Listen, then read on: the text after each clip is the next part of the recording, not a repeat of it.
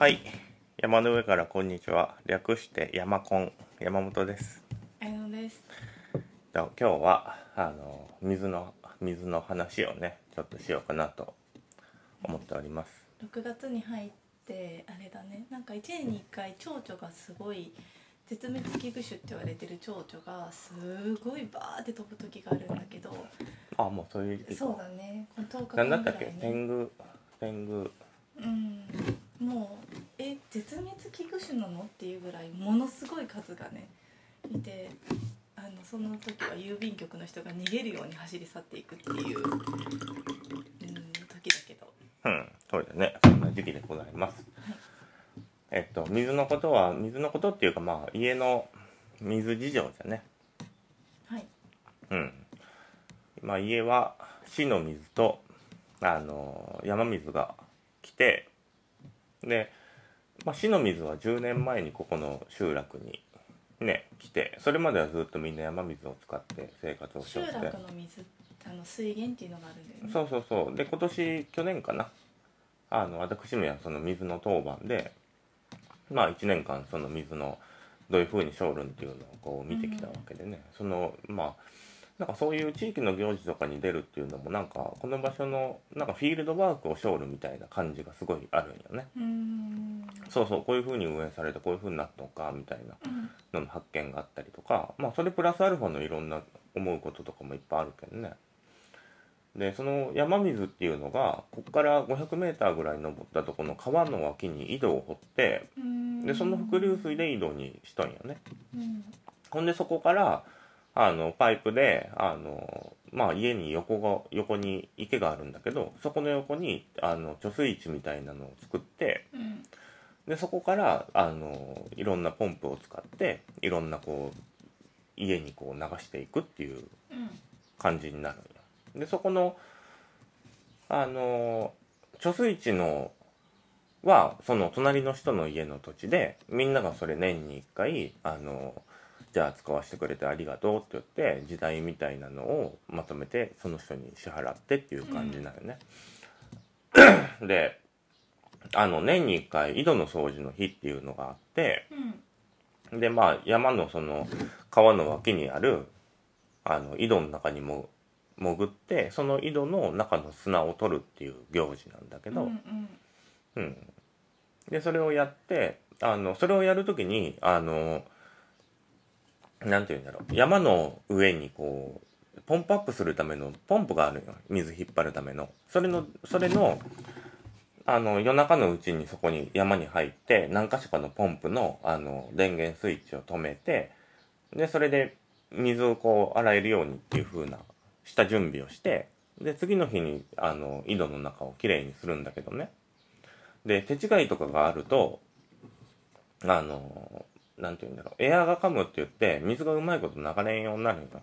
うん。でそうなったらすごい大変なことになってあのポ途中の埋めてあるポンプをポンプっていうか管パイプよね。うん。それを探し出してそこに大量に水を投入してでそれであのもう一回水が流れるようにっていう風にせんにゃいけんのよ。うん。うん、で一回前にその現象になった時にあの近所のおじいちゃんのそのパイプを埋めて作ったっていう人が御年何歳 ?890 歳ぐらいのおじいちゃんが来てその人が30年前ぐらいに作ったシステムなんよ。地域の人とみんなにね、そしたらなんかああここの水引くのってなんかみんな地域の人が協力してやったんだなっていうのがまず思うじゃん、うんでその人が30年前ぐらいに埋めたパイプ確かこの辺だったかのみたいな感じでうん。言ってあの掘ってったらそのパイプがあってまあなんとかそれで水が開通したんだけどでその時とかもやっぱりなんて言うんだろうねこう地域の集まりでみんなが集まる時って結構なんて言うんだろういろんな問題がけ勃発したりするんよ。うんうん。ほんでいろんな問題が勃発してなんか知らんけど解決しとんよ。うんでこのこの辺の細かい説明ってすごい俺は結構好きなんだけどいろんな個性があっていろんな仕事の人もおってで多分いろんな技術を持った人とかがまあどっかにおってうんなんか奇跡的にそれが組み合わさってなんかうまくいったよねって奇跡的にっていう感じで物事がこうまとまっていくんよね。でその水が流れんくなってっていう時もなんかほんまにじゃあ家にパイプがあるけんこの道具使おうっていう人が家に帰って道具持ってきたりとか何て言うんだろうね。なんか解決するっていうか。でそれも多分いろんないろんな人がおるけん解決するなっていうなんかそのみんながなんか同じ興味があって同じものを見といてってなると絶対こういう解決の仕方はなないなって思うなんか じゃあこういう故障があったらまあ業者さんお願いしてじゃあちょっと何日か後にじゃあしあの水道屋さん呼んで直そうみたいな流れになるんだけどまあとりあえず自分でやってみようって言ってやるんだけどうん。でいろんな人がなんか道具持ち寄ったりしてその辺のある材料とか駆使して治っていくっていうなんか私めから見るとなんかすごいほんまに偶然奇跡みたいな感じに見え見えたりするんよ。うん、なんかたまたまたまたまこの人がこれできて別の人はたまたまこれができてっていうのがなんか数珠つなぎみたいにつながってほんで治るみたいな。うん、で地域の集まりでやっぱりそれがすごいね問題が起きたりしたらそれが結構面白いとか今回どうやって治っていくんだろうみたいな。そういう楽しさがあるんよね。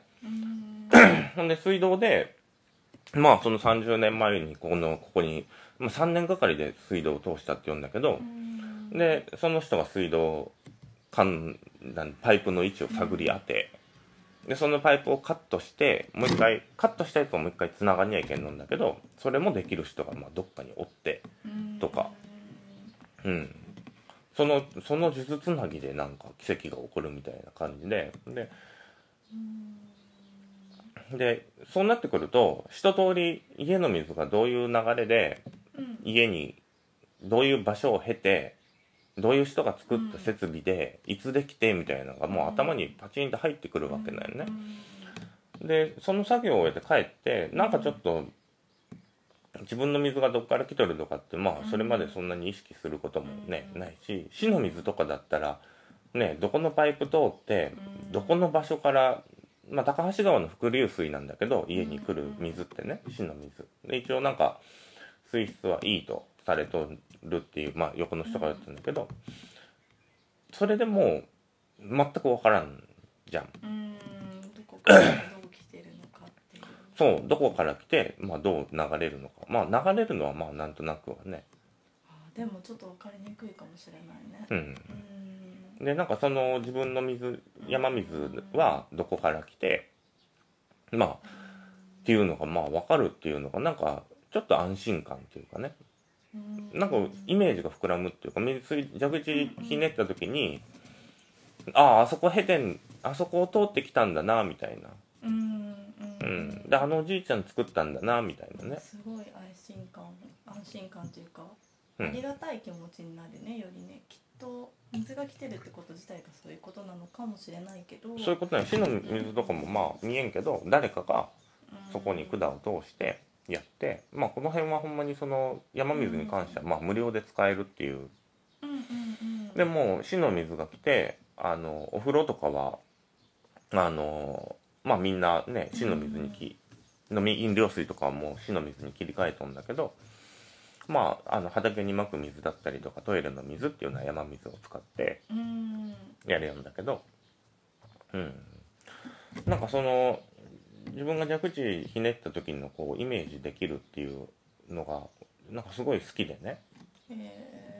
うん、でそ集まりに行ってそういう出来事が起って、まあ、自分が住む場所のことをこうちょっとずつ少しずつ知っていってで水のことも知っていくじゃん。うん、うん、でそれ作った人作った年代。今どういう人がそこに関わって関わってっていうかね、うん、でどういう設備清掃してとか、うん、どういう管理が必要なんでとかね、うん、でそうなんかその辺まで具体的に分かるっていうのがねなんか、うん、まあ実際に蛇口ひねったら出るっていうのは変わらんのんだけど、うん、なんか好きだよね、うんうん、多分家作る家とかもね自分でやったりするとどこにどの材料があってうんっていうのを把握しとけば壊れた時にこう直せるっていうのもまあわかるじゃん、うん。なんかそれに似た安心感なんかなとも思うしうん。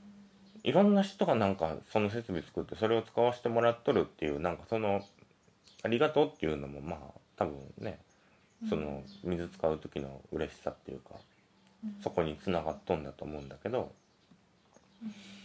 うん。だけど地域のそのなんていうんだろうね。なんかすごい不思議なものを見とるみたいな。最初に来た時にはなんかその地域の集まりって学校学校みたいだなっていう風に感じたんよね。うん。いろんな男の人が出るからね。そう。この辺は。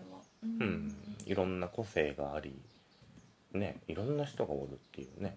やたら怒鳴る人もおったりするし。でもその人も怒鳴るんだけどよくよく会ってみるとそういうただ話し方する人だったりするし、でもそういう人がなんか なんて言うんだろう。水道工事の時になんかすごい活躍したりとかね。うん。うん。すごいなんて言うんだろう。まあ面白いっていうかね。まあ自分の水が来とる安心感って、うん。安心感なんかな。なんかうん。そそのその全然意識せんかったことがなんか意識できるようになるっていうのがやっぱりね気持ちいいっていうか。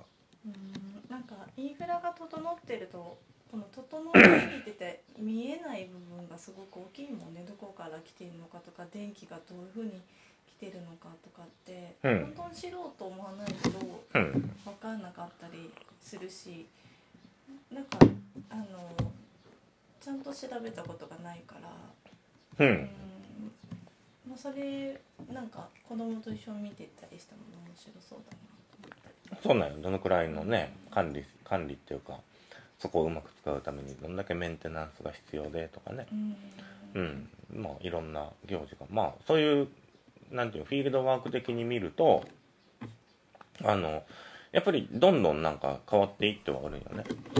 あの昔は水が通る道を掃除するっていう日があったらしいんだけどその田んぼやる人がおったよね。うん。でも今はもうそういうその水が通る道じゃなくてまあ道作りって言って道をきれいにする草刈りの日になっとったりとかね。うん。うん。そうなんかもうそういう変化がうんいろいろ味わえるとね。うん。うん。そうそう。まあこういうとこに住むとそういうまあ思わぬ発見っていうか。うんうん。うん。ああなんかそうなんだなっていうまあちょっとしみじみとした気持ちにね。えー。なんか私はその山本さんってあんまり地域のいろんなものに絡むのとかが、うん、と苦手そうな感じだの印象だったからこっちに引っ越してきて意外と楽しく参加してるっていうことがすごく意外だったっていう部分ではあるね。うん。うん、まあこの辺の地域の人がね多分あのいや私まあ地域のそう集まりに参加して例えば飲み会がやたら多いとかだったらもうちょっと嫌になるよ。でも、うん。ちゃんと必要な時に必要なだけのじゃあ数時間だけやろうとか。うんうんなんかそういうのだったらまあなんか必要なことはちゃんとやりたいなって思うよね。うん。そうそう。だって水も使ってじゃあ水にメンテがいるんだったら、うん。まあしっかり関わってまあ自分もうん。その水がどっから来とんかもしれるし、うんうん。うん、でそういうものはなんかまあ喜んでって感じが、うん、のスタンスだけどね、うんなんか必要なくなんかやたら飲んでみんなで集まってみたいなのがあったらちょっと嫌になるけど。うん。そうそう。で別に出てもすごい楽しくそうにしとるようには俺は多分見えんと思うよね。うんうん、ほとんどなんかもうなんていうんだろう。ん、見かけたことあるけどまああの。素っていうかね、うん、素の表情でおるけんねうん。でもなんか最初に草刈りかなんかで行った時にみんなでなんか刈原駅持って軽トラの後ろに乗って山入っていくとかっていうのはなんか好きだったけどねそれはね。うん。気持ちいいなと思って。みんなで軽トラに45人で乗り込んで。それはまた別の草刈りの日なんだけど。うん。うん。そうそう。まあそういうのも気持ちいいし。うん。うん。そうそうそうそう。まあそういうのに参加すればするほどね自分がこういろんな周りのイメージが膨らませれるっていうか。まああとなんだろう。この作ってもらった上にいるんだなっていうのは分かるよね。うん。だけどちょっとびっくりしたんよ。30年前に作ったっていう人が登場して来た時にあこれ水道みんなで作ったんだっていうのがちょっとびっくりしたんよね。うん。うん3年かけて作ったっていうか3年もかけてみんなで多分週末とかにじゃあみんなであの山水通そうやっつって、うん。でなんかみんなが協力し合いながら多分やったんだけどうん。いやそういう人が作ったものの恩恵がいまだにあるっていうかね。でそれがまだ管理して廃れてないだったりとかね。そうそうそう。まあ家の水はそういう感じでまあ工房は井戸なんだけどね。うん。うん。でまあそのなんていうんだろうね。まあ井戸に関してはちょっとまたね。まあ別の機会っていうか。うんでまあ山水のまあ我が家の水がうん。まあどこから来てね。うん。どういう風に来たんかっていうまあ話だね。なんかあの本当日本中世界中そうだっていうふうに思うとなんかこうね水路とかってこうパッと見てさ電線みたいな感じでもないし見えにくいとこにあるからだけどなんかすごいネットワークだよね。うんすごいネットワーク。なんか今あのアースダイバー神社編を読むんだけどうん中澤真一さんの。であれ読むと縄文時代は水路とかってやっぱり田んぼがないけんなかっうんてうん。弥生ぐらいからねうんその水田っていうのが入ってきて。うん。うんまあでもその辺の話もまあ本読めばねあれだけまあそんなところですかなはい、OK ですか？言い残したことはないですか、はい、うん。じゃあ、今日は、そんなちょっと地味な、あの、地域の水道事情の話でございました。はい、はい。ありがとうございあます。りがとうございます。